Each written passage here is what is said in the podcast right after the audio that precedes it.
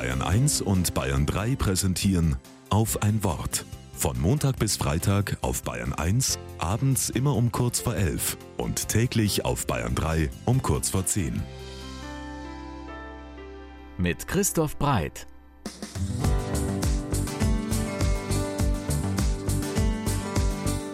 Ich sitze vorm Fernseher und mir wird übel. Ich sehe lebende Schweine, denen die Augen entnommen werden.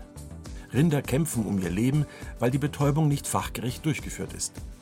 Und ratlose Metzger, die ihren Kunden gegenüber die sorgsame und regionale Schlachtung garantiert hatten, die kurze Fahrt zum Schlachthof in Aschaffenburg. Seitdem kann ich kaum noch Fleisch essen.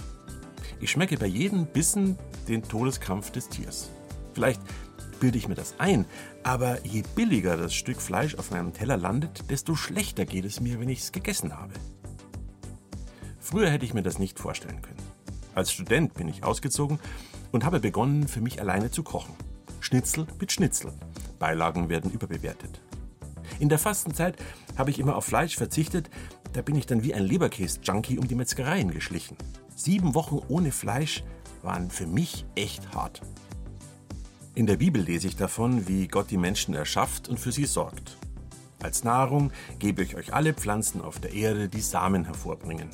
Dazu alle Bäume mit Früchten und Samen darin. Also nichts mit Schnitzel. Das ist vegane Ernährung, quasi Gott gewollt.